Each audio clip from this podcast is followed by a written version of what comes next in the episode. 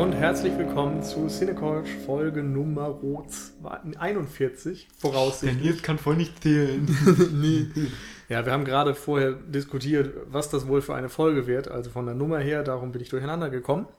Ist aber auch egal, ihr hört das ja eh jetzt gerade und euch ist vermutlich vollkommen egal, welche Nummer es ist. Und der Inhalt ist sowieso unwichtig. Nichts passt zu diesem Film besser als diese Aussage, denn heute wollen wir über Pompeii reden, beziehungsweise Paul nennt ihn gerne Pompe 2. Ja. In Deutschland könnte man ihn auch Pompe 23D nennen oder so.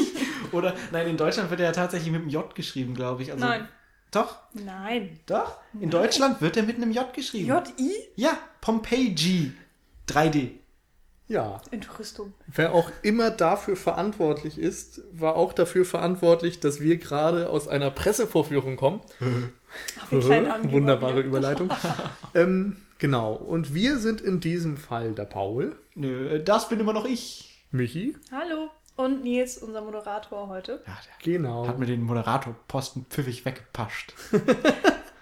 genau das habe ich getan. Ja, wir kommen ja tatsächlich äh, ganz, ganz frisch aus der Pressevorführung, waren sozusagen vor, sagen wir mal, fünf Stunden da und haben uns zurückgehalten, unsere Meinungen noch nicht kundgegeben. Und ähm, ich bin sehr gespannt, was jetzt rauskommt, weil ich tatsächlich nur ahnen kann, wie ihr diesen Film so fandet. Also ich, ich finde es persönlich jetzt gerade für mich schon spannend. Also wir überraschen nicht nur äh, euch, sondern auch uns. Also ich kann es mir eigentlich schon ganz gut vorstellen, was eure Meinungen sind.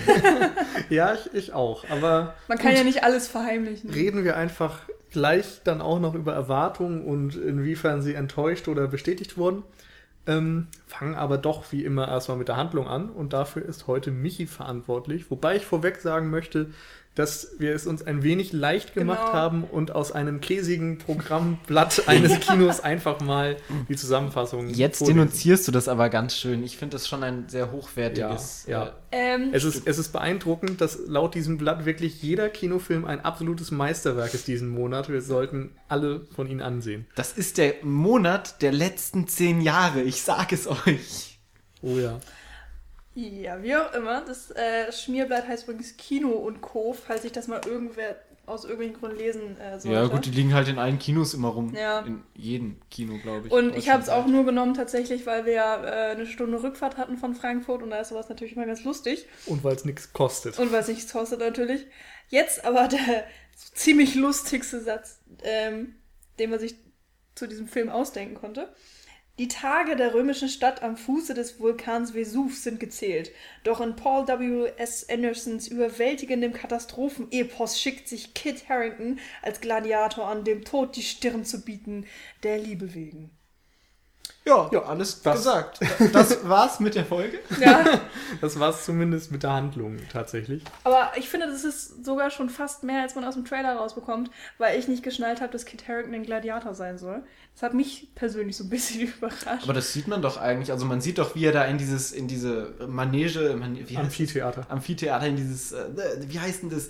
Äh, Arena. Arena, Dankeschön, in diese Arena reinmarschiert und, und das Tor sich öffnet und so. Also das dachte ich mir schon. Ja, ich habe mir das tatsächlich eigentlich nicht gemerkt. Das Einzige, was ich halt wusste, war, da ist so logischerweise Pompeji, die Stadt, und da ist logischerweise auch Vesuv. Jeder weiß, was passieren wird mit diesen zwei Komponenten. Und dann gibt es noch den Kit Harington, der seine große Liebe vor dem Lavastrom rettet. Das war so das, was ich wusste. Und Mr. Lava Lava. Nein. Nein, Ähm, das Ganze findet in äh, 3D statt. genau. Und ich Wie- glaube tatsächlich auch nur in 3D, oder? Ist Was hast du sonst worden? erwartet? Also du hast ja jetzt schon mal zur Handlung Genau. ungefähr gesagt, woran du gedacht hast, aber qualitativ oder genretechnisch? Ich habe auf jeden Fall ähm, ein, ein äh, Bildgewitter erwartet, insofern, dass es mehr ums Aussehen geht als um wirkliche Tiefe. Also wenig um die Handlung, dass es halt so ein paar Eckpfeiler gibt äh, anhand der Charaktere und anhand der Geschichte, so die eben erläutert und erzählt werden, miteinander verbunden sind. Und ansonsten ist es aber eigentlich nur wichtig, ähm, dass der Vulkan explodiert. Und also wie gesagt, von den Gladiatoren wusste ich nicht so viel, deswegen ähm, hätte ich es gewusst, hätte ich gesagt, dass natürlich noch viele Gladiatorenkämpfe stattfinden werden und so. Ja. Ja. Das ging mir tatsächlich auch ähnlich. Also ich habe so ein bisschen dieses Roland Emmerich Kino erwartet. Die Welt geht kaputt und das auf möglichst beeindruckende Art und Weise. Und ansonsten bekommt man so das obligatorische serviert, eine Liebesgeschichte, vielleicht, äh, was weiß ich, den, den Bösewicht und eben, was man so an Stereotypen und so weiter braucht. Ja, was soll ich sagen? Also der letzte Film von Paul W.S. Anderson, den ich im Kino gesehen habe, war tatsächlich Resident Evil Afterlife. Schlechter konnten meine Erwartungen nicht mehr werden für Pompeii, weil der war echt grausam. Oh Gott, das war so, ah, das war glaube ich der schlimmste Film, den ich jemals im Kino gesehen habe. Und dementsprechend habe ich gedacht, ah, wenn er nicht so scheiße wird wie Resident Evil, dann wird's eigentlich nur, also es und, kann nur bergauf Und das sagt immerhin jemand, der mit mir in äh, hier Hänsel und Gretel Witch Hunter war und den dann tatsächlich besser fand. Ja, das, also äh, der, der hatte aber auch seine Aussage. Schwächen, aber also ich, ich muss ja sagen, dass ich mich sehr gerne von Bildern allein, also von der Optik ja. her sehr gern mitreißen lasse und mir die Story meistens auch nicht so wichtig ist und ich mich gerne von so einem Epos einfach mitreißen lasse, wenn irgendwelche Menschen sich standardmäßig irgendwo hinstellen und sagen, ich bin ein freier Mann oder so. Das sind halt alles Szenen, die mich äh, die ich feiere, wo ich dann tatsächlich Gänsehaut bekomme. Ja, wir erinnern uns an den äh, einen Monolog aus Pacific Rim, den du so gefeiert ja, hast. Ja, sowas zum Beispiel. Ey, das ist normale, totale Hollywood-Standard-Kacke, aber ich stehe drauf. Ich stehe ja. da so fast von drauf. Ich ja. aber tatsächlich auch, nur halt nicht immer. Also es muss irgendwie dann auch funktionieren und es muss manchmal auch übertrieben genug sein. Es darf sich auch nicht zu ernst nehmen. Ich finde immer, wenn wenn dir da so ein Epos um die Ohren geknallt wird und die, die nehmen sich also wirklich viel zu ernst, dann ähm, weiß ich nicht, kann ich es nicht ernst nehmen. Ja, ich glaube, da ist meine cheesy Toleranz, Toleranz noch größer als deine. Also ich meine, bei Witch Hunter zum Beispiel äh, wusste man, okay, das ist alles mega übertrieben und irgendwie fand ich es auch lustig, auch wenn ich den Film jetzt nicht gut finde. Und bei Pacific Rim war es irgendwie auch ähnlich, das war schon wieder so bombastisch. Weiß ich nicht, das war einfach viel zu viel. Und ähm, wie das dann hier bei Pompeii war, erzählen wir, glaube ich, erstmal nachher. Genau. Oder? Wir wollen noch mal kurz auf Paul W.S. Anderson eingehen, denn der Mann hat ja keinen so guten Ruf. Ein Virtuose, wie er im Buch steht. Ja, aber ich weiß, ich finde, man, man muss das eben differenzieren. Also, was hat der Mann für Filme gemacht? Ich glaube, er hat so angefangen, so das bekannteste, sage ich mal, war dann Mortal Kombat, diese Videospielverfilmung. Dann kam Event Horizon, sein möglicherweise bester Film bisher. Das ist ja so eine Mischung aus Horror und Science, Science Fiction. Fiction. Und da muss ich auch sagen, das ist kein Meisterwerk, aber das ist doch ein sehr unterhaltsamer Film, der auch irgendwo eine eigenständige Note da reinbringt. Ähm, und später auch so Sachen wie ähm, Sunshine zum Beispiel von Danny Boyle beeinflusst hat.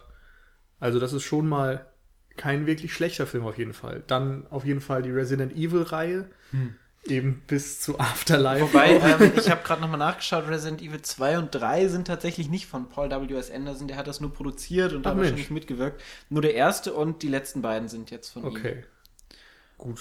Damit der beste Resident Evil und die beiden schlechtesten Resident Evil Teile. ja, kann man auch davon halten, was man möchte. und, und? Alien, Alien vs. Predator 1 und 2 muss ich noch kurz einwerfen. Jetzt darfst du. Und Death Race mit Jason Statham. Das Remake. Das, ja. Darauf möchte ich jetzt wirklich nochmal. ja. Das wird nie gesagt. Immer, oh, Death Race! Und dann so, ja, das Ja, der hieß ja auch nicht, Original der heißt ja auch Death, Race 2000. 2000. Ja. ja. Und das ist ja nur Death Race. Ja. Ich finde, das kann man trotzdem mal ein bisschen dazu Und das Original ist tatsächlich trashiger als der, der neue. ich kenne nur das Original.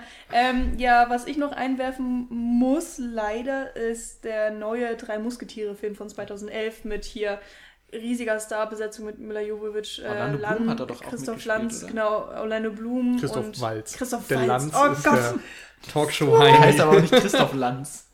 nee, nicht ganz. Christoph Walz. Ja, ich aber zu den Lanzen kommen wir nachher noch. genau. Oh, das verstehen nur wir bis jetzt. Ist schön. Naja. Wir klären es später auf. Keine ähm, Angst. Euch äh, wird es auch noch vergehen, das Lachen. Ich finde es halt ganz interessant. Also, die drei Musketiere war ja auch schon äh, in 3D gedreht. Und äh, da möchte ich später dann auch noch was zu sagen. Und jetzt mit Pompeii. Was? Ach, ich finde es mal lustig, wie wir immer, wenn wir was erzählen, Oder? sagen, ja, ich erzähle jetzt was, aber eigentlich sage ich ja später was dazu. ja, aber ist ja so. Ja, aber man ähm, könnte es ja dann einfach nur später sagen. Und Egal. jetzt äh, in, mit Pompeii haben wir wieder einen 3D-Film, aber so ungefähr zum ersten Mal irgendwas ohne Sci-Fi. Ich möchte aber auch noch gar nicht so weit weg, also schon wieder zu Pompeii hin, sondern erstmal bei Paul W.S. Anderson bleiben. Denn wir haben im Grunde ja erstmal nur gesagt, was er gemacht hat. Ja. Das Interessante, finde ich, ist, dass er im Grunde einer der wenigen Leute ist, die in Hollywood tatsächlich noch Genre-Kino machen. Also die meisten Sachen, die jetzt momentan erfolgreich sind, sind ja dann so diese aufgebauschten Geschichten, wo dann fünf Drehbuchautoren mitgeschrieben haben und irgendwie immer noch mal was Neues reingepackt wurde. Bei Robocop zum Beispiel, den wir zuletzt hatten, wäre das ein Beispiel. Die ganzen Marvel-Filme, World War Z, also alles, was letztes Jahr zum Beispiel so groß und erfolgreich war, fällt da im Grunde rein. Und Paul W.S. Anderson ist eigentlich jemand, der von Anfang an sich seine Nische gesucht hat und da drin auch geblieben ist in vielen Dingen. Mal abgesehen vielleicht jetzt von Drei Musketiere oder auch Pompeii. Das sind im Grunde so seine ersten Versuche wirklich aus diesem ganzen Sci-Fi-Ding. Sci-Fi-Action-Ding rauszubrechen. Und ich finde, das verdient zumindest insofern Respekt. Ähm, ich finde, gerade bei der Rezeption von, von Paul W.S. Anderson machen sich die Kritiker auch immer recht einfach, weil Paul W.S. Anderson so eine schöne Hassfigur ist, Ja. auf die man sich sehr schnell einschießen kann. Und dann kannst du halt sagen, ja, wieder ein Paul W.S. Anderson-Film, wieder absolute Kacke. Und man hat ja auch recht, wenn man sagt, es ist ein Paul W.S. Anderson. Ja, natürlich. Ja. Aber es ist halt wieder sowas, wo sich gleich die ganze Fachpresse über versammelt, alles zerreißt und dann Genau. die Fetzen zurücklässt. So. Und das wäre jetzt für uns auch äußerst einfach zu sagen, der Film ist kacke und Punkt. Ja. Aber zumindest ein bisschen differenzieren, denke ich, muss man das und ähm, ja, die Erwartungshaltung anpassen. Paul W.S. Anderson sagt selbst, er möchte unterhaltsame Filme machen. Genau. Kunst ist ihm egal. Popcorn-Kino das- ist genau mein Ding. Genau, passt das, das, merkt ja man voll. ihm eben auch vollkommen an. Also es ist ein bisschen wie bei Michael Bay, der ja auch immer einen sehr zweifelhaften Ruf hat, wobei der noch, noch mal eine Nummer größer ist, also vom Budget her und auch näher am Mainstream, würde ich sagen. Passt ja fast, dass Jason Statham in einem Film von ihm mitgespielt hat. Die haben ja ähnliche Grundprämissen. Ja, vielleicht. Aber gut. Ähm, So noch was dazu. zu Paul W.S. Anderson? Ach so, ähm, ja, äh, wa- was, was ich immer ganz interessant ist, fand, dass er halt äh, mit Mila Jovovich liiert ist, was Ja. auch so ein bisschen diese Resident Evil, also ich glaube, die haben sich während Resident Evil kennengelernt Ja. und äh, lieben gelernt und dann ist sie halt auch bei Musketiere aufgetreten und so ein Kram. ja. Und wahrscheinlich haben die jetzt eine Ehekrise, denn sie taucht tatsächlich nicht in Pompeji auf. Stimmt, aber Vielleicht Resident Evil zu 6 alt geworden. aber Resident Evil 6 ist ja schon in der Mache oder ist irgendwie in der Produktion. Ja, ja. Ich glaube sogar schon Post. Pre, nee, Nee, in Pre, Produktion. Pre-Produktion ist, glaube ich, gerade. Pre-Production. Da, weiß nicht. Kommt 2015 raus. Geht ja. Yeah. Ja, wenn, wenn überhaupt, ich weiß nicht. Ja, in Amerika. Und vielleicht. letztendlich wäre es auch nicht so schlimm, wenn der nie rauskommt. Ja. Oder auf Video und nur auf Video, nicht auf DVD, Ja. nicht auf Blu-ray, Nur auf VHS. Aber dann könnte man ja die Optik gar nicht so sehr schätzen. Das stimmt, da hätte Dann Paul W.S. Anderson eigentlich gar nichts mehr. Generell das einfach vergessen. Aber gut, weg von Resident Evil hin zu Pompeii. Also, wie wir schon gesagt haben, wir haben eigentlich so mit diesem Bombast-Zerstörungskino gerechnet. Das sieht man auf dem Plakat. Das Na ist bei gut. Pompeii natürlich auch erstmal Historisch einfach bedingt, dass es so ist. Genau, erstmal, jeder hat, denke ich, schon mal von dieser Geschichte um Pompeji gehört. Das ist äh, 79 nach Christus, glaube ich. Ein, Also laut dem Film ist es 79 nach Christus. Moment. ich glaube, das könnte sogar hinkommen. Ich habe mal eine höchst wissenschaftlich recherchierte Seite zu Pompeji aufgeschlagen und es ist, ist tatsächlich nicht 79 nach. Christus. Da hat sich der Paul W.S. Anderson bestimmt auch nochmal den Wikipedia-Artikel vorher durchgelesen. Scheiße, wann war das? Ja. Naja, auf jeden Fall ähm, ist der Vesuv ausgebrochen und direkt am Fuße des Berges lag die Stadt Pompeji, die von diesem Vulkanausbruch überrascht wurde und heute dann ausgegraben wurde irgendwann. Ich Heute, nicht, genau heute war ja, das. gestern war das und heute haben sie dann schon den Film fertig gehabt. Das ist richtig. Der Nein, beruht auch komplett auf wahren Begebenheiten. Die ganze Geschichte ist Das ist ja wunderschön doch- recherchiert und anhand der Ähm, Leichen nachgestellt. Ich möchte nur mal kurz was vorlesen, wo wir gerade bei Zitaten waren. Einen Satz von äh, Wikipedia, den wir uns vielleicht nochmal im Hinterkopf behalten könnten. Ähm, Moment, ich muss ihn suchen. Pompeji, eine der am besten erhaltensten antiken Stadtruinen, wurde zu einem bekannten und stark rezipierten Begriff. Nur, dass wir es Genau. nochmal kurz, da gehen wir später nochmal drauf Ja. ein. Aber man, ich glaube, jeder kennt auch dieses Bild von, ähm, von Körpern, die von Asche verbrannt wurden im Grunde, aber, aber gleichzeitig erhalten. Ja, Sie die ja sind ja mehr oder konserviert quasi, Genau, die wurden konserviert, weil versteinert durch die, die, Lava. ja genau und auch weil die Asche auf sie drauf ist und Keine diese, Luft. durch diese Ascheschicht Ja. dann keine Luft reinkam und dann hat man im Grunde Menschen ausgraben können zu dem Zeitpunkt ihres Todes, die noch ja diese Posen innehaben und so weiter. Und mit Ja. diesem Bild beginnt ja dann auch der Film selbst, dass so die Kamera über diese Körper fährt, das fand ich eigentlich ganz stimmungsvoll. Ja, vor allen Dingen ähm, ist es auch ein, ein schlaues Bild, weil ich meine, jeder weiß, wie der Film ausgeht, jeder kennt die Geschichte von Pompeii, da muss man keinen Hehl draus machen, das macht er auch nicht. Und Genau. äh, von daher kann man, kann man sich das zunutze machen und so wie er es eben tut. Ähm, er zeigt eben diese Bilder von diesen Körpern und geht da langsam mit der Kamera drüber. Ähm, und es wird Schrift eingeblendet, so irgendwelche epischen Wörter, an die ich mich jetzt nicht mehr erinnere. Irgendwie so von wegen, sie schrien und sie Ja, liefen weg, Pelin, es aber war ein sie Zitat wurden von- überrollt. Es war ein Zitat von irgendeinem römischen Dichter oder sowas, oder Ja. griechischen Dichter, irgendwie Plinus, Müsste- der müsste Gedöns. ein Römer Plinius. gewesen sein. Plinius. Plinius tatsächlich. Sicher? Ja, Irgendwie so. aber ich, ich weiß nicht mehr genau, was es hieß. Irgendwas Ja, richtig. Ähm, das war auf jeden geil. Fall auch eine Beschreibung dieses Zustandes und fand ich auch in dem Fall fast, also hat mich positiv überrascht, dass man wirklich dann noch sich so auf historische Sachen beruft, zumindest in diesem Anfangsmonolog. Den Einstieg fand ich auch sehr schön, sogar weil es tatsächlich ein sehr ruhiger Einstieg war für, für, also was ich mir so von Paul W.S. Anderson-Filmen immer denke, ist halt immer so gleich Action und so und dafür war es ruhig, langsame Kamerafahrt und Ja. kaum, kaum Musik oder so. Genau. Ähm, was ich gerade noch dazu sagen wollte, weil wir gerade vom Text gesprochen haben, wir haben den Film leider nicht in Omo gesehen, sondern in ähm, Ja, dem Deutsch, deutschen. Synchronisation gedöns. Aber natürlich in 3D. Ja. Immerhin. Ähm, ja, ich fand es ganz lustig, dass du sagst, von wegen, er fängt nicht mit, mit äh, Action-Szenen an, weil sobald die Schrift zu Ja. Ende ist, äh, befinden wir uns äh, 69, zu irgendeiner anderen Zeit vor Christus. Ähm, Also ein ich glaube 17 Jahre bevor der Vesuv Ja. ausbricht. So. Ähm, ich habe die Zahl jetzt halt nicht mehr im Kopf. Und wir sind, ich, das fand ich sehr lustig, es wird Pompeii eingeblendet, also der, der Titel des Films, und danach kommt unten äh, Britannia. Schieß mich tot vor Christus. Londinium. Genau. Nee, Londinium kommt ja erst später. Nee, nee, Londinium in Britannia. Das wird direkt. Aber auf jeden Fall sieht man ja die Schlacht, wo Ach so, ja, stimmt, ähm, hast die recht. Römer ein keltisches Reitervolk auslöschen. Und äh, so viel sei mal gesagt, wir sehen die Geburt eines Helden. Mm, mm, Nee. Nö. Doch. Nö. Nö. Wir sehen Überhaupt eigentlich die nicht. Abschlachtung einer Familie und Ja, einen eines kleinen Dorfes, eines Volkes und einen kleinen Jungen, der zufällig überlebt. Ja, genau. Aber das ist für mich der Held keine- wird geboren. Nee, der Held, also für mich ist die Geburt eines Helden der Moment, wo er die Heldentat vollbringt Ja, genau. oder sowas und nicht der, wo er gerade am Arsch ist. Aber ein Held wird ja auch immer irgendwie durch sein Schicksal sozusagen. ja, aber dann ist, wird er doch auch, dann, dann war seine eigentliche Geburt die Geburt des Helden. Also weiß ich nicht, das Ich würde es jetzt auch nicht als nicht Geburt des unterschreiben. Held beschreiben, aber Mein Gott. Zumindest. man sieht auf jeden ja, Fall, wer im Zentrum des Geschehens stehen wird. fortan. Genau. Fortan sehen wir dann auch, wie er von den Römern gefangen genommen wird. Erstmal der in, kleine Junge. Genau. Wie er dann äh, in London zum Gladiatoren ausgebildet wird und da im Grunde alles kleinmetzelt, weshalb sich dann der erste Römer direkt denkt, warum sollen wir den eigentlich hier bei den Engländern denn verschwenden, wenn das römische Volk viel mehr Spaß mit ihm haben kann, wenn er in Rom kämpft. Haben wir die Schauspieler eigentlich alle schon genannt? Nein, Noch noch nicht. gar keinen. Noch gar keinen, ne? Kannst du jetzt ja mal den kleinen Jungen, Ja. Äh, mitspielen tun mich unter anderem äh, Jon Snow aus Game, of Thrones, äh, Kit Harrington, sein erster Langspielfilmdebüt jetzt, glaube ich. Überhaupt erste Hauptrolle auch auf Ja. denke ich mal. Also das erste Mal, dass er jetzt aus diesem Seriending rauskommt und einen Film macht. Ähm, mitspielen tun noch äh, die komische Frau aus dem doofen Film namens Sucker Punch.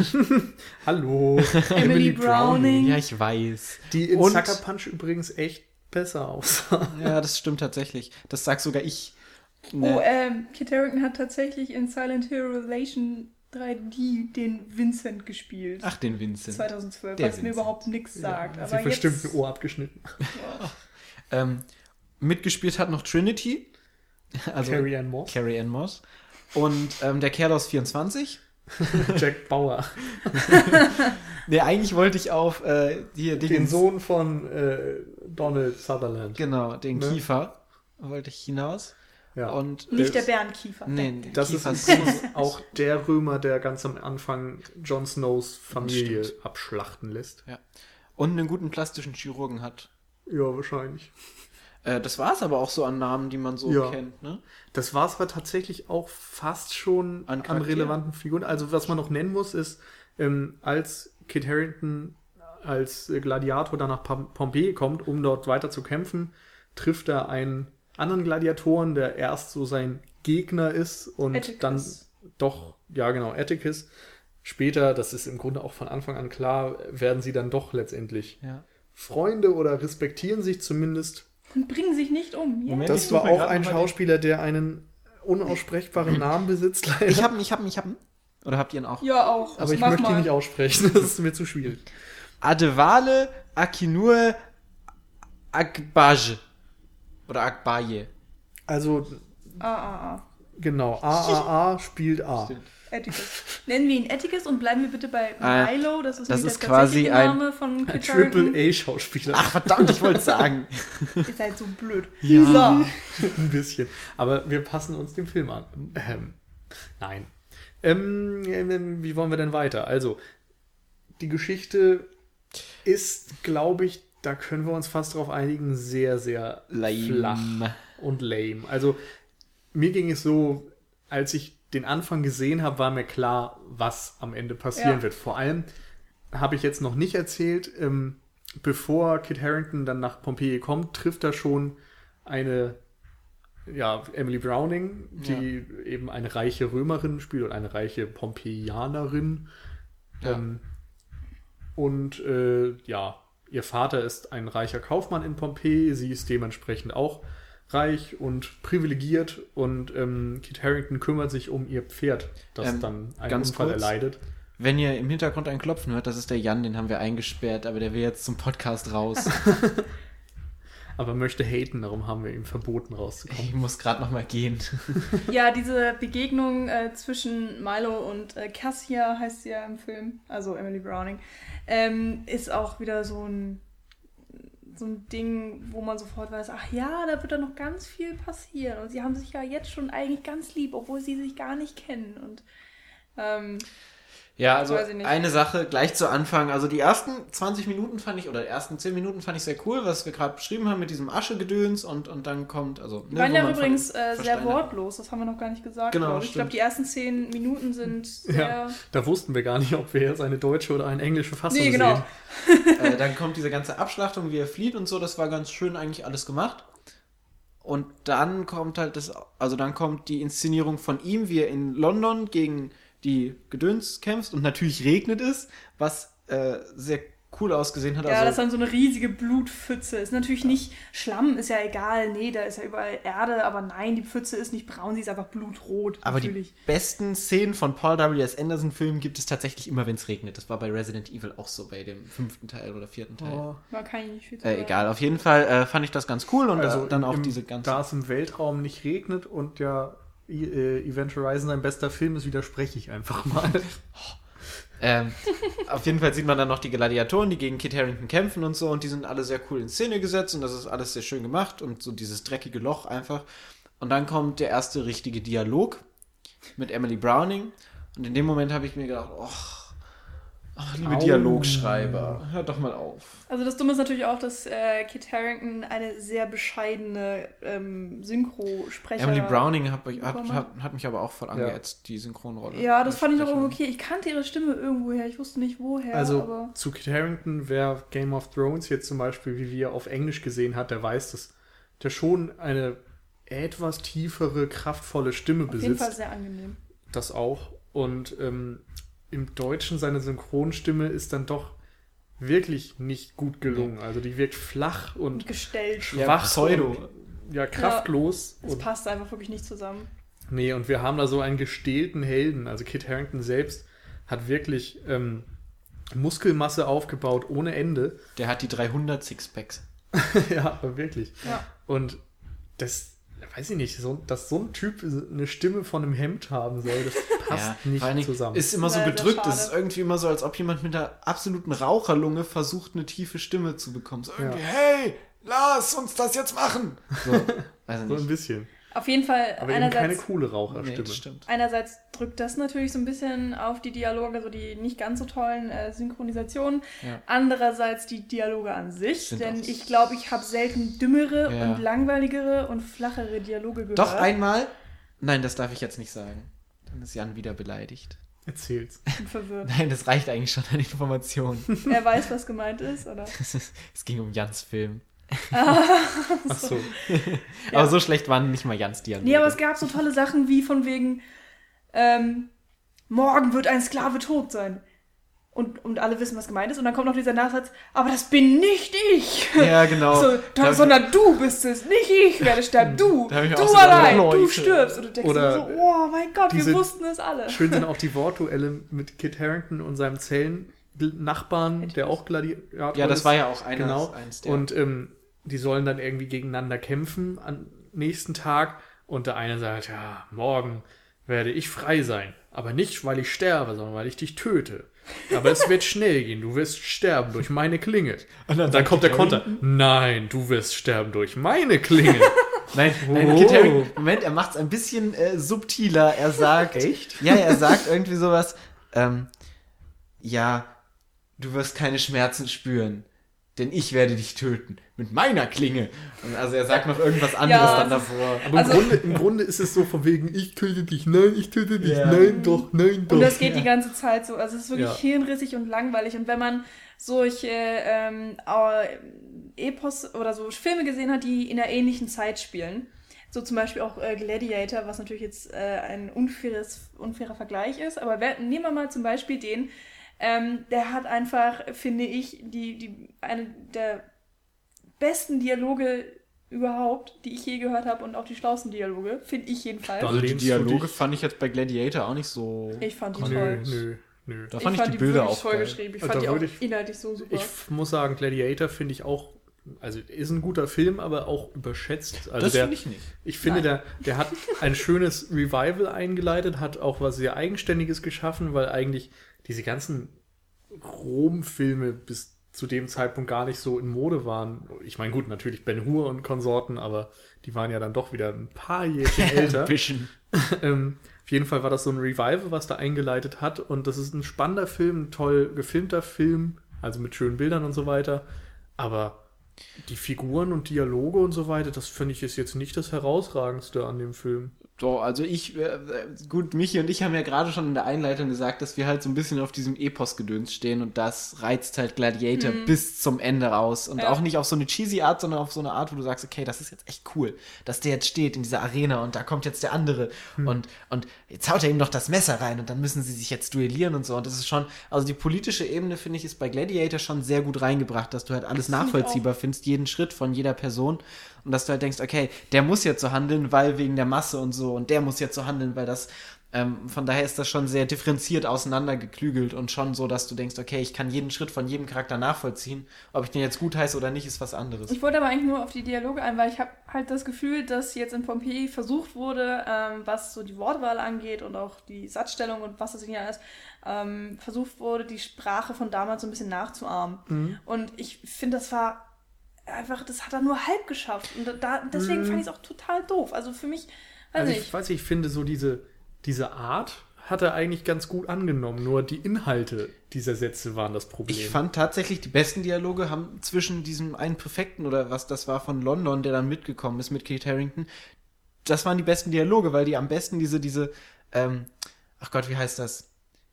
Äh, Was die Römer vor, ne, die dann in ihren Sesseln lagen und so und dann, Brot und Spiele. nein, ach, es gibt doch diesen einen Wort, äh, Begriff Gedöns. Diesen Wortbegriff. so. Ja, Also, Äh, Paul überlegt mal. Dekadent, diese Ah. Dekadenz, Ah. dieser, diese, diese, diese Dekadenz des Sprechens und so, die wurde da, glaube ich, immer sehr schön, fand ich sehr schön durch. Der hat aber immer das. Gleiche gesagt. Der hat immer gesagt, ihr Bastarde oder ihr Unmenschen. Also Nein, den meine ich nicht, den meine ich das nicht. ist sein, Ach so. sein, sein, den sein, Sein Hund quasi. ja, der Aufpasser von den Gladiatoren ist Ach, das du meinst den gewesen. mit den Locken auf Ja, Stirn? genau, den meine ich. Ja. Der Dicke, der London scheiße fand. Ja, genau. Der immer irgendwelche Namen rumgebrüllt hat, so, ah, du hast Scheiße gebaut, ey, Bombardur, du komm her. Ne? Fand ich mal sehr lustig, der hat immer nur rumgeschrien. Was? Was? Nee, Nein, du meinst echt auch was den anderes. anderen. Nein, Wir den meinen mit den Locken auf der Stirn. Ja, genau. Ja. Aber der hat doch die ganze Zeit so gesprochen und nein, da müssen wir was anderes machen. Das pläsiert mir nicht. Ja. Nein, wir müssen jetzt nach dort gehen. Ach. Gehen Ich fand dort. vor allem bei dem auch noch einigermaßen interessant, dass er eben ja auch so seine eigenen Vorstellungen hatte, dass er eben gesagt hat, ja, ich verstehe auch nicht, was Cäsar hier in England will, ist doch Ja. Kacke hier. Ich will wieder in die Sonne. Und dass er im Grunde diese ganze Geschichte aus zu seinem Vorteil benutzt hat, dass er dann Ja, den genau. Kelten, wie er dann heißt, eben Kit Harington, mit nach Pompeji nehmen kann, um sich selbst ein schöneres Leben zu machen und dann letztendlich auch ähm, aufpasst, dass seinen Gladiatoren nichts geschieht hinter den Kulissen, aber nicht, weil er ein netter Mensch ist Sondern und weil er möchte, Geld dass die gut verdienen sind, will. sondern weil er Geld verdienen Ja. will, weil er die in gutem Zustand braucht, damit sie einen guten Kampf liefern können und er dann gut dasteht.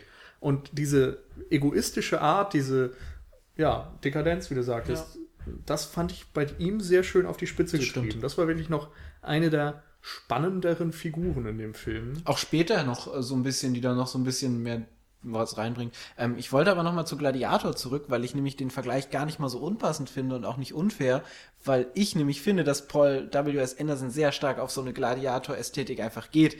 In dem Moment, wo er dann auch eine politische Ebene mit reinbringt, wo dann dieser äh, Kerl, der ist dann, das haben wir auch noch nicht gesagt, der wird dann, dieser Kerl, der seine Familie abgeschlachtet hat, der ist dann tatsächlich der Abgesandte von dem Kerl in, in Rom, Ein in- Kaiser wahrscheinlich. Kaiser in Pompeji und beaufsichtigt quasi alles. Ja. Und ist dann auch derjenige, der die Spiele einleitet, die dann da auch wieder stattfinden zu Ehren des Weinfestes oder warum auch immer in Pompeji. Die haben ja immer irgendwelche Anlässe zum Feiern. Und er ist dann halt auch so ein bisschen dieses Feindbild, was bei Gladiator ja ähm, Joaquin Phoenix ist. Das ist ja quasi ähm, Kiefer Sutherland in dem Fall. Und Kit Harington ist in dem Fall Russell Crowe. So, und da, da finde ich, das wird ähnlich inszeniert, wie es bei Gladiator Ja. auch schon getan wird. Und Genau. ich glaube, dass auch Paul W.S. Anderson ganz eindeutig den Film im Hintergrund Ein hatte. Unterschied ist natürlich, dass Kit Harington irgendwie als Sklave kommt und von vornherein Ja, Gladiator ist und nicht der gefallene Kriegsheld ist. Ich finde auch, dass das, also dass dieser Vergleich zu Gladiator ganz deutlich abstinkt, weil das einfach nicht so eine Ebene reinbringen kann wie Ja. Gladiator. Aber von der Inszenierung her fand ich es von den Bildern her teilweise Ja. sehr schön. Ich muss auch sagen, dass also es hat mir wirklich von den Bildern und so weiter auch sehr gut gefallen. Das einzige Problem, was ich damit hatte, abgesehen von den Dialogen und den Figuren, ähm, ist, dass der Film eben doch Pompeji heißt und eigentlich ja dieses Ja. zerstörerische umsetzen will und diesen Vulkanausbruch in Szene setzt.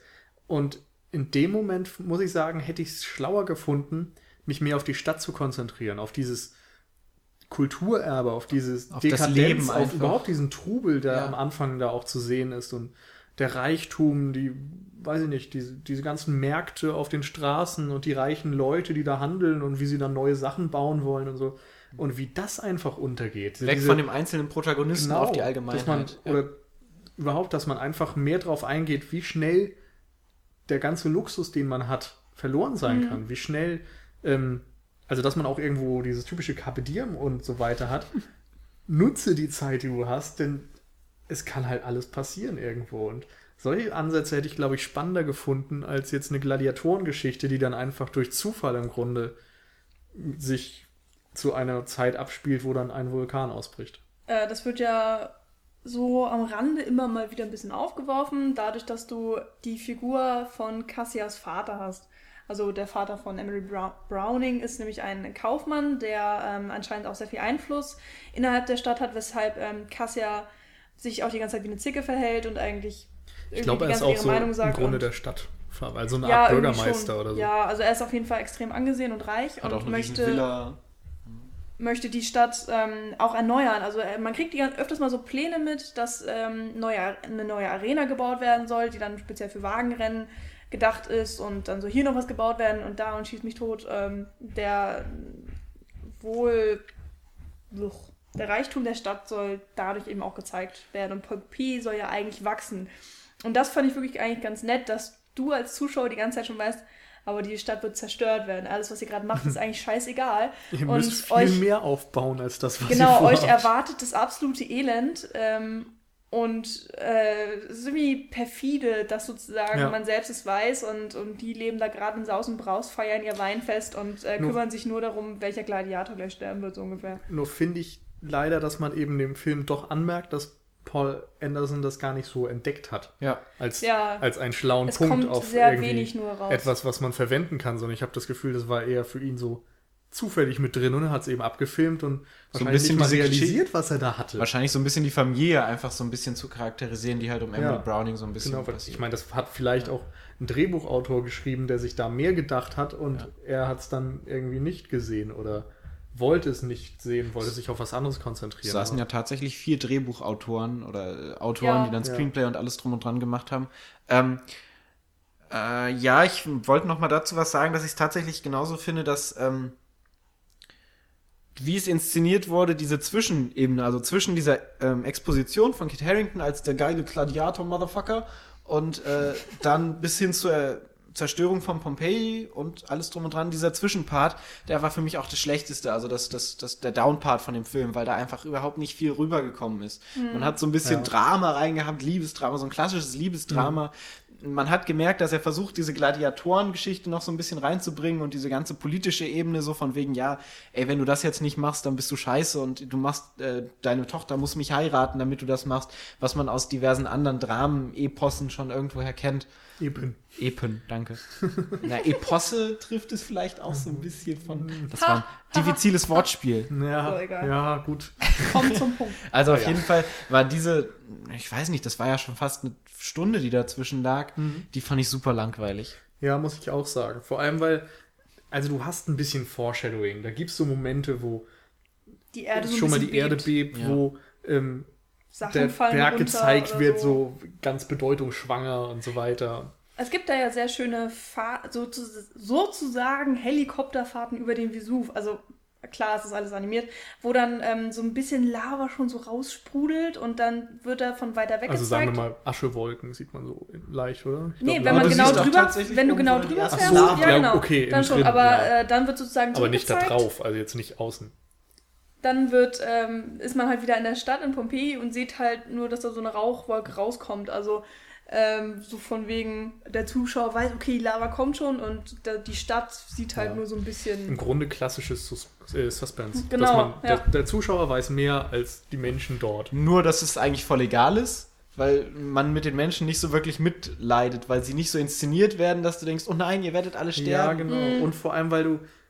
Ja, der Film inszeniert es eben auch so als, oh mein Gott, jetzt weiß ich mehr als die. Und äh, im Grunde wartest du ja die ganze Ja. Zeit nur drauf, dass dieser Ja. doofe Berg langsam mal Eben, anfängt, halt Feuer zu Ding. speien. Ähm, Und ich muss auch sagen, es geht dann auch sehr plötzlich und Es dauert aber eine Stunde, mehr als eine Stunde, glaube ich, Ja, bis der aber als Berg es mal dann passiert, da ist- da geht es dann auch auf einmal plötzlich los und dann ist äh, alles schlimm Ja. und ich dann gibt es so zwischendurch schlimm. mal wieder irgendwie Pausen und dann geht es auf einmal wieder völlig los und Ja, das wirkt so ein bisschen holprig, muss ich, Ich sagen. finde es gar nicht so schlimm. Also es, ähm, ich fängt ja damit an, dass erstmal der Boden, Erdbeben und so, und dann kommen die Aschewolken und so und, und das alles, was runterfällt, und dann kommt ja letztendlich irgendwann die Lava. Mhm. Ich glaube, das ist, ich weiß es nicht, ich, kenn, ich bin jetzt kein Vulkanforscher, aber das äh, hat für mich tatsächlich in irgendeiner Form realistisch gewirkt, dass Ja. ich mir denke, ja, ein Vulkanausbruch könnte so vonstatten gehen. Das war nicht so überbordend. ja. das stimmt.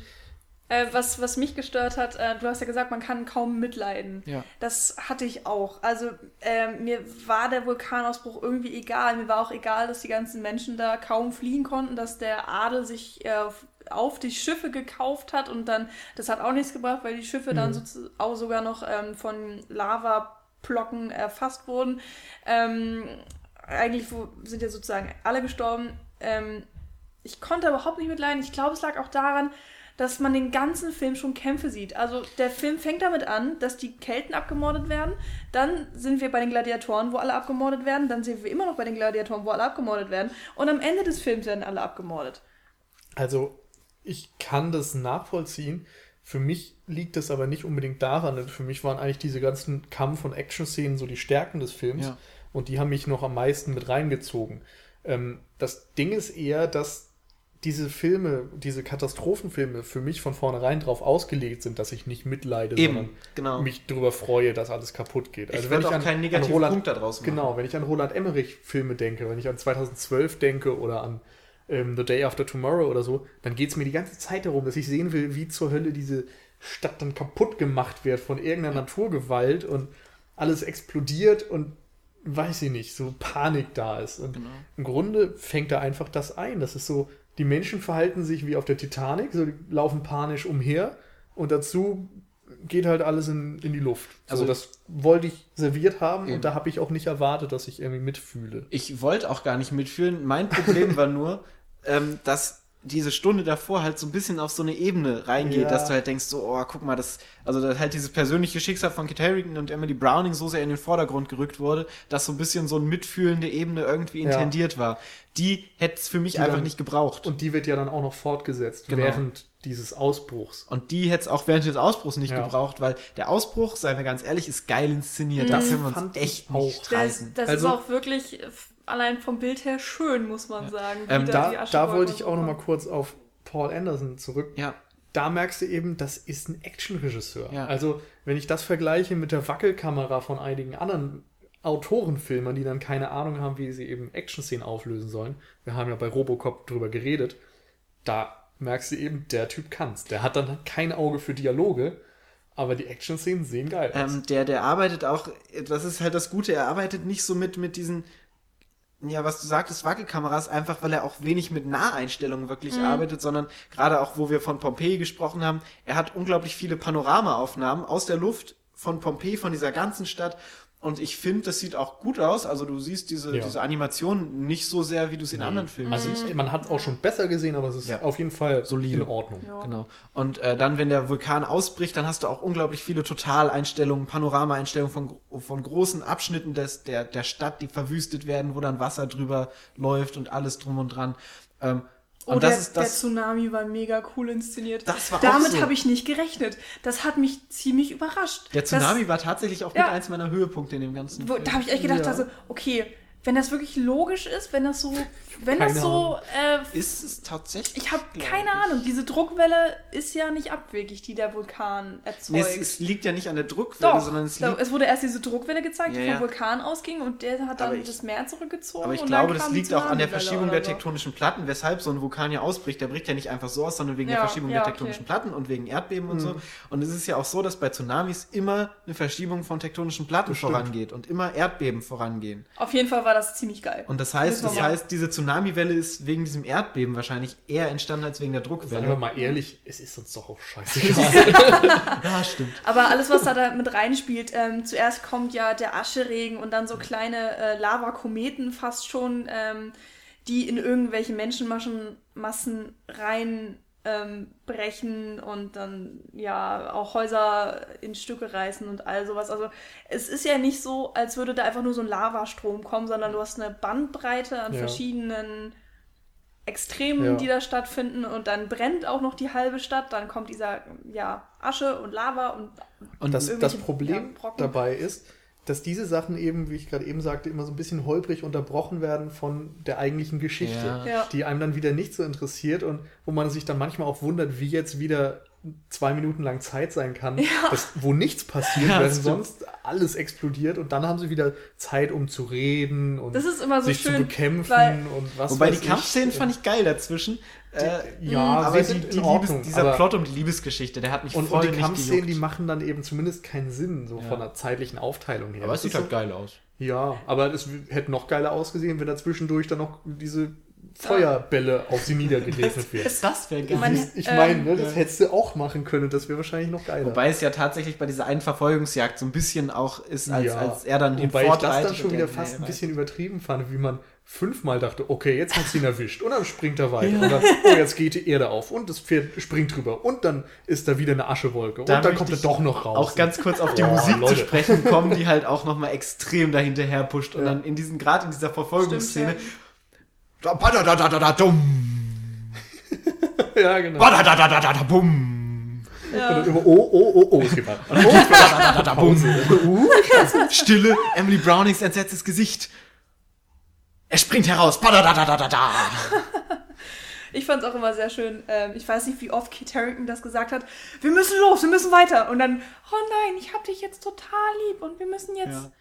Hm, keine Ahnung, wir haben jetzt Zeit für Romanze. Wir müssen jetzt aber weiter, sofort, sonst sterben wir. Und jetzt haben wir aber kurz wieder Zeit und können noch mal hier da dein Pferd retten oder irgendwie sowas. Und jetzt müssen wir weiter. Das fand ich immer sehr lustig. Also Ja, wieder so doch. auch gekünstelt irgendwelche Spannung Ja. aufgebaut wird. Ich Und, fand das naja. da auch teilweise schade, weil ich dachte, es hätte keine Dialoge gebraucht. Ja. So, Ja, so Momente wie, äh, jetzt sieh mich an, wir müssen weiter. So, Ja. Warum sagt er das? Warum sagt er nicht, komm und ab gehen sie? So, das, da, da brauchst du nicht mehr Inhalt. Oder so, einfach Blickinszenierung, also dass Genau, du sie ja. anguckst. sie mitreißt und wegrennt. Es Ja, nimmt genau, halt genau. echt was vom Da, Pacing da muss weg. ich auch kurz zum Ende, also ich werde das Ende nicht spoilern, für alle, die jetzt Angst haben, aber man kann sagen, es ist schon sehr pathetisch, aber irgendwie geil. Also ich muss sagen, ich hatte die ganze Zeit das Gefühl, ey, irgendwie ist es cheesy, aber ich finde es trotzdem ziemlich cool. Weil Er hätt's noch kackiger machen können. Es sah eigentlich geil aus, es war irgendwie ein Es war konsequent durch. es war konsequent, genau. Das war irgendwie, ich muss sagen, ich fand es auch so ein bisschen geil. Also mit zwölf hätte ich es richtig, richtig geil gefunden wahrscheinlich. Ähm, das Problem ist nur, dass sie nicht die Fresse halten dabei. Ja. So, wenn Mhm. die, wenn die nichts gesagt hätten, die Figuren, die bei diesem Ende anwesend sind, und ich meine jetzt wirklich so die letzte Minute, Ja. ähm, dann hätte das ein super Moment werden können. Einfach mit Blicken und zack, Ja, vorbei. Und dann kommen noch so Sachen, wo sie miteinander reden und sonst wie. Und Ja. ah, das macht echt so viel kaputt, Manchmal was eigentlich gut war. Da, da realisiert eben Anderson nicht, dass er eigentlich auch einfach mit seinen Bildern ganz gut erzählen kann. So, da ein bisschen mehr Mut wäre da vielleicht auch ganz nett Wobei ich gewesen. gar nicht weiß, ob wir da wirklich groß spoilern können, wenn wir das Ende aussprechen würden. Aber, aber ich will gar nicht drüber reden. ist das ja egal, oder? Aber ich fand es tatsächlich gar nicht das beste Ende. Mir hat das andere Ende noch besser gefallen, wenn ihr wisst, was ich ja, meine. das, das was noch pathetischere Ende da davor von, von dem. Ach, ich sag's wo das, jetzt einfach. wo das das ist mir Pferd noch dabei ist? Nee, Oder?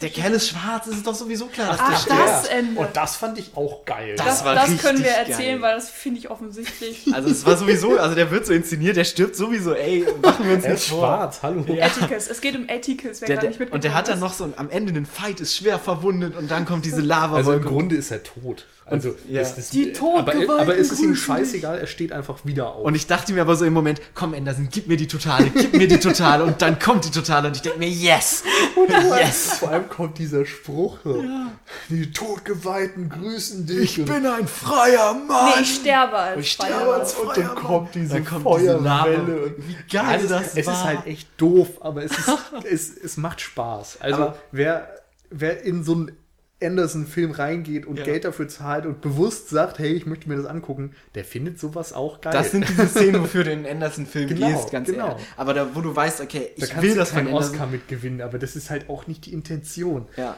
Du musst deinen Mund aufmachen für die Ja. Action-Szenen und Anderson füttert dich mit deinen genau. Aber auch äh, in dem Moment, wo er zu Boden gibt, ist auch so schön. Dann siehst du halt sein schmerzverzerrtes Gesicht im Hintergrund, diese ganze Wolken und wie er dann äh, so gen Himmel guckt und so. Das Ja. sind halt so Szenen, wo ich denke, das ist Anderson-Ästhetik, die ich geil finde. Ja. Davon hätte der Film auch wirklich mal ein bisschen mehr vertragen können. Also, Genau, also- ich finde diese ganze. Dialogkacke, die da zwischendurch stattfindet, die so pseudo, ähm, pseudo ähm, schlau ist, hätte man mehr, um mehr als die Höhe, ähm, Hälfte kürzen können und dann halt mal mehr Zerstörung und was ist ich nicht drin. Der ich Film finde nämlich tatsächlich auch, dass, ähm, dass die, die, äh, die Charaktere sich auch ganz, ganz oft vollkommen dumm äh, verhalten. Also es gibt da diese eine Szene, wo äh, Kit Harington und Emily Browning auf einem Pferd wegreiten und dann wird Kit Browning, äh, Kit, Mit Browning. Kit Browning, Kit äh, Harington äh, wird dann logischerweise nachher dafür bestraft, wo ich dachte, ja, Junge, das hättest du auch vorher überlegen können und irgendwie, das ist so dumm alles inszeniert. Ja, es ist auch alles sehr viel so konstruiert, dass es dann halt letztendlich zu diesem Punkt kommt und wenn dann Ja. Eine Person noch gerade am Leben ist, damit sie Kit Harington eine Sache sagen kann, die für ihn wichtig Ja. ist, um weiterzugehen. Das ist alles so, wow. Die, die räumlichen Distanzen machen auch überhaupt keinen Sinn, wenn man mal drüber nachdenkt. Nee, also stimmt. wie schnell sie manchmal von Punkt A nach Punkt B kommen und so, Ja. das ist Quatsch. Ja, Aber es ist halt dieser ganze Story-Part dazwischen, den sie Genau. gut hatten wegschneiden können, einen Dreiviertelstunden-Film Genau. machen können, der geil gewesen Es wäre. ist auch so, also der Film ist 105 Minuten lang. Als 90 Minuten Nüder wäre der wahrscheinlich noch besser gewesen, Ja. muss ich sagen. Also streich einfach so ein paar Wiederholungen und Dialoge und hast mehr Spaß vermutlich. Ich fand auch leider Kiefer Sutherland als Bad Boy nicht so geil. Also ich Nee, lag nicht an ihm, es lag, an der an der Rolle. flachen Figur. Ja. Es lag aber auch daran, dass das, wie gesagt, was ist, was du schon tausendmal gesehen hast Genau, letztendlich. ja. Du wusstest halt, das, ah, das ist der Böse, der am Ende dann wohl doch den kürzeren zieht. Mhm, auch dieser Endkampf, äh, wenn dann der Vesuv schon ausgebrochen ist und dann versucht er noch seine äh, Frau in Spee sozusagen zu entführen und äh, Kit Harington reitet dann hinterher, um seine Liebste zu retten und das war mir alles viel zu viel und dumm und bla und Nee, das musste kommen. Also, das, das hätte ich dann wieder inkonsequent Ja. gefunden, wenn er darauf verzichtet hätte. Also, das, ich weiß nicht, das ist so ein, in so einem Film brauchst du das dann auch. Also wenn du alles irgendwie drauf aufgebaut hast, dass du nach den ersten fünf Minuten schon weißt, wie es ausgeht, da wäre ich sauer gewesen, wenn er mir das dann nicht gegeben hätte. Wenn er plötzlich mit unseren Erwartungen gespielt hätte, das Ja, wäre grausam. Ich glaube, mich stört das so ein bisschen, weil es, weil ich das Gefühl hatte, es geht darum, dass Kit Harington seine äh, Ische da retten will und nicht darum, dass, wie der Film angefangen hat, er sich eigentlich sozusagen für seine Eltern rechnen will und seinen Stamm irgendwie. Für mich war das Also- so eine Mischung aus Wo, beiden. why not both? Ja, Ja. es traf sich halt ganz gut, dass der Typ für beides verantwortlich Ich war. glaube, ich mag Was einfach, für ein Zufall. einfach Ui. nicht dieses, dieses mega oberflächliche, oh, wir haben Ja. uns gesehen, wir sind äh, ineinander Ja. unsterblich Der verliebt und Liebesplot ist sowieso jetzt total behandle dumm. ich dich wie meine Ja. liebste Trophäe, weil äh, aus Versehen bist du auch noch unglaublich hübsch. Du hast mein Pferd umgebracht, du bist ein wunderbarer Mann. Ja, die Szene habe ich auch nicht verstanden. Vor allen Dingen, dass sie ist natürlich auch ähm, so ein Mädchen, sie sagt natürlich, was sie denkt und sie ist eloquent und nein, sie wird deswegen nicht bestraft. Das ist alles total Mag Emily logisch, Browning aber auch nicht. Da muss ich aber sagen, da, das, da war ich positiv überrascht. Echt? Emily oh, ich Brownings so Rolle oder was? So ein bisschen. Oh, ich find's also so ich meine, das ist jetzt nicht die schlauste Rolle aller Zeiten. Es ist vor allen Dingen mega unrealistisch für die Zeit damals. das mag auch sein, aber also ich muss echt sagen, in so einem Action-Blockbuster, den wahrscheinlich nur irgendwelche 15-jährigen Jungs gucken, fand ich, waren generell die Frauenrollen erstaunlich Stark. stark. Also, wenn ich da auch mal Ja, zum Beispiel gut. an Gladiator denke, das waren halt dann Ja, schon so stimmt. die kleinen, kuschenden Mädels. Und in diesem Fall war es so, dass Emily Browning Carrie eigentlich Moss auch nicht so sehr, schlecht. ja, alle. Also Und nehmen, ihre- fangen wir mal von vorne an. Nun lass mich doch einfach einmal ausreden. Also, wir haben einmal Emily Browning, die ähm, eben aus Rom keinen Kerl mitgebracht hat und so und sich sehr selbstbewusst auch irgendwelchen Avancen erwehrt und eben selbstständig überlegt, wen sie haben will, wen nicht. Carrie Ann Moss, die jetzt eher flach ist, aber doch so ihrem Ehemann einigermaßen ebenbürtig scheint. Ähm, und ihre Tochter Dann- unterstützt. und dann kommen wir auch wieder auf diese Lanzenszene. Ja. Also Prostitution ist was, was irgendwo auch von beiden Geschlechtern ausgeübt und genutzt wird. Stimmt. Und da muss ich sagen, da hat mich das schon gewundert, wie, ja, Wobei dass er, da, ni- dass er nicht so rückständig ist, wie man eigentlich davon ausgehen müsste. Natürlich ist das auch eigentlich eine dumme Szene, aber aber es ist ja auch da in dem Fall so, dass der Mann sich da auch voll feiert, so, ah, guck mal, meine Bitches, die mich jetzt alle anfassen und mich kaufen wollen. Darauf aber kann ich mich in, in einlassen. einem Michael Ba- Bay-Film wäre es andersrum gewesen. Da hätte Ja. eben so eine Tittenluzi gestanden. Ja, das stimmt. Aber es war ja in Resident Evil auch schon so, dass wir eine starke Protagonistin haben, die äh, inszeniert würde, was ja auch von ihm war. Genau. Aber das, das finde ich, muss man dann zumindest einmal lobend erwähnen. Das ist nicht schlau, auf keinen Fall. Ja. Und das ist jetzt auch kein feministischer Film oder sowas. Aber nee, aber du aber hast stimmt. recht. Ja, stimmt. Nee, es ist mir, glaube ich, nicht so Müssen wir mal eine Lanze für brechen. ähm, weil mir, glaube ich, Emily Browning so auf den Keks gegangen ist. Also ich, das lag auch nicht an ihr. Das muss ich sowieso mal sagen. Alle Schauspieler, die, äh, die also wirklich einen bekannten Namen haben äh, und sich für diesen Film hergegeben haben, tun mir unglaublich leid. Also ich sie tun mir leid, weil ähm, ich habe, also,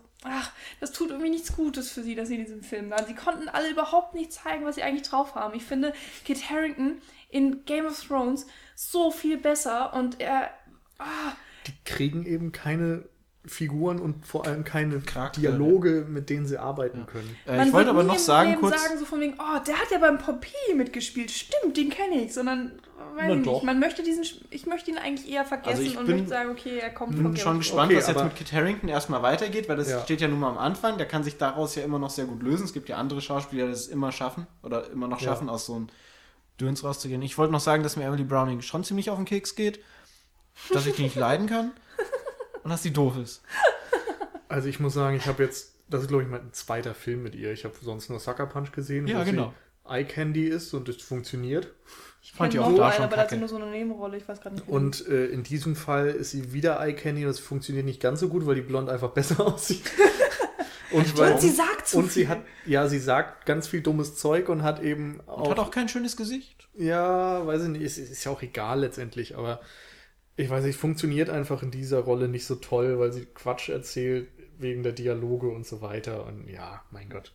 Das, aber darum geht es halt in diesem Fall auch nicht. Aber ich merke schon, eigentlich glaube ich, können wir langsam zum Fazit. Ja, wir müssen Ein Punkt vielleicht noch zum 3D. Ja. Das fand ich war eher verzichtbar. Also Ja. Ja. Anderson gelingt es irgendwie nicht, jetzt so die großen 3D-Momente zu erschaffen, Er obwohl ja mit. viel kaputt. Ja, nicht mal Nö, so sehr. ja, das doch, gibt ich so find drei, vier. Momente, wo irgendwas auf einen zukommt, sei es eine flatschende Pfütze oder dann nachher die Feuerbälle, aber das ist sehr wenig. Also das ich ist find's- meistens auch nicht so schön designt, dass du eine räumliche Tiefe hast oder sowas. Ich finde, äh, die schönsten 3D-Szenen sind einmal gerade am Anfang, wo es regnet. Hm. Da ist sehr schön mitgespielt. Deshalb auch diese Regenszenen, was Ja. bei Resident Evil auch sehr geil in 3D gewirkt hat, wo dann die Gladiatoren noch anders inszeniert wurden. Das war sehr cool, dieser Gladiatorenkampf Ja. am Anfang in 3D. Und der Ascheregen, der halt am Ende immer äh, konstant ist, wo du auch immer Asche hast Ja, vor dir stimmt. rumwedeln. Das fand ich sehr schön eingesetzt. Auch eigentlich im Grunde, weil das dann für diese räumliche Tiefe Ja, genau. sorgt. Also hast halt immer noch eine Ebene von Asche vorher, Ja. was einem eigentlich gar nicht so auffällt, sondern was so ein Genau. bisschen unterbewusst wahrgenommen Stimmt, wird. das war sogar nach den ersten zwei Minuten, wo wir diese Skulpturen Ja. haben, von denen wir geredet haben. Da gab es ja auch diesen Ascheregen. Ja. Und da muss ich auch sagen, da dachte ich, Mensch, der schafft es ja wirklich atmosphärisch, das 3D zu nutzen. Hat er danach überhaupt nicht mehr. Aber Also es Gott. waren zwei, drei Szenen, wo nett gespielt wurde, Ja. wo ich aber sagen würde, ey, komm, pff, also falls scheiß ihr euch den drauf. irgendwann mal auf DVD oder Blu-ray kaufen wollt, dann langt auch die 2D-Fassung. Das ist dann allemal. egal. Ich habe ja wirklich gedacht, das 3D kommt genau dann richtig raus, wenn der Vesuv explodiert, aber das war halt auch okay. das sieht halt Also, in 2D genauso geil ja, aus. das liegt, glaube ich, eher daran, dass ich die Animation mag und weniger, dass 3D auf mich gut wirkt. Ja. Ähm, Dass die man halt. Bildkomposition schön gelungen ist. Ja, irgendwie schon. Aber Insofern das man bei 3D war mir Und egal. sowas Ja. sprechen kann. Ja. Naja, Ähm, ich wollte noch kurz eine Sache zum Szenario sagen, weil wir gerade to, to, äh, the, to, äh, the Day After Tomorrow und so angesprochen haben, wo wir diese ganzen Untergangsszenarien aber schon kennen. Das fand ich einfach mal ganz nett, das auf so ein mittelalterliches Ding zu übertragen, weil es dann irgendwie noch was Neueres für diesen Stoff hergibt und wo man dann keine Autos rumfliegen sehen hat, sondern alte Schiffe oder so, die dann da rumgedödeln. Das fand ich nochmal ganz, ganz nett. da kann man sich dann nächstes Jahr auf Noah freuen, wenn das wahrscheinlich ab dann Runde Nächstes Jahr? macht. Dieses Aber Jahr. Dieses Jahr sogar. Ja, Ach, Noah kommt ja im 14, ja, April okay. schon raus. Oh, oh Gott. Ja, Ja. schön zu wissen. Emma Watson ist da bestimmt auch viel cooler als Emily Browning. Egal, anderes Thema. Also, Paul, sag doch mal, dein Fazit. Ja, Story war kacke, Dialoge waren kacke. Ich fand Kit Harington ganz cool inszeniert. Es war so eine Mischung aus 300, Gladiator und The Day After Tomorrow. Ähm, in den guten Szenen fand ich ihn geil, in den schlechten Szenen fand ich ihn super lame. Ich stehe auf den Pathos, der reingebracht wurde in die Pathetik. Das war gut. Michi? Mir hat der Film äh, leider irgendwie gar nichts gebracht. Also selbst die Action-Szenen fand ich halt, waren okay. Da kann man eigentlich überhaupt nichts gegen die Inszenierung sagen. Die haben sich auch ein bisschen was einfallen lassen. Ähm, sehr viele Schwertkämpfe gezeigt, weil Kit Harington da eben auch ähm, ausgebildet ist. ah. Ist das jetzt wieder so ein Lanzending oder so? Ja, ja. Gott, ey. Er ist ausgebildet im Schwertkampf. ja, erzähl mal. Sorry. Danke. Ich bin Ähm. gerade so, ich fühle mich wie ein Zwölfjähriger, sorry. Der Film ist schuld. Bestimmt. Und ich muss sagen, der Film hat mich wirklich von vorne bis hinten eigentlich gelangweilt. Es ist auch tatsächlich nichts passiert, was ich nicht erwartet habe, außer der Tsunami. Das waren aber leider zwei Minuten im Film. Es tut mir leid, es ist mir nicht genug. Und ähm, das wäre ja okay gewesen, wenn mich halt wenigstens die Action reingezogen hatte. Aber wie gesagt, das war für mich halt okay.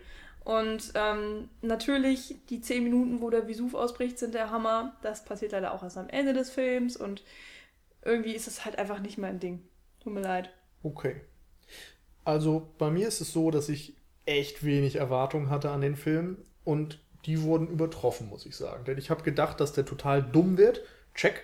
Ich habe erwartet, dass der dann aber wieder einigermaßen coole Action hat und da wurde ich äh, im Grunde bei meinen Erwart Erwartungen übertroffen. Da wurde ich nämlich wirklich gut von unterhalten. Gerade in der letzten halben Stunde. Und, und dieser ganze Pathos und sonst was und die Story, ich habe erwartet, dass ich das total scheiße finden werde. Und das hat mir dann gegen Ende doch irgendwie Spaß gemacht, obwohl mir die ganze Zeit bewusst war, dass es scheiß doof ist. Und wie gesagt, da hat so ein paar Elemente, die dann wirklich objektiv auch als gut bezeichnet werden können und alles in allem, mein Gott. Also, wer, man weiß ja, worauf man sich einlässt und wer das typische Action-Kino haben möchte, wird eigentlich recht gut damit dann auch zufriedengestellt. Schöner Film, um sich abends mit Kumpels mal ein Bier zu holen, Ja, in der Mitte denke eine halbe. Stunde auf Toilette zu gehen und dann Ton ausschalten am besten. den Rest zu gucken. Ja. Und man kann sich über vieles lustig machen. Also Das stimmt. Das ist auch immer ein schöner Faktor. genau. Wer es mag, wird Spaß haben. Okay, dann wünschen wir euch bei einem eventuellen Kinobesuch viel Spaß. Hört mal wieder rein und auf Äh, Wiedersehen. und, und, und bewertet uns auf iTunes. Jetzt endlich mal. Wir bitten euch so verdammt oft und ihr macht es nicht. Jetzt tut es endlich, bitte. Okay, tschüss. Ciao.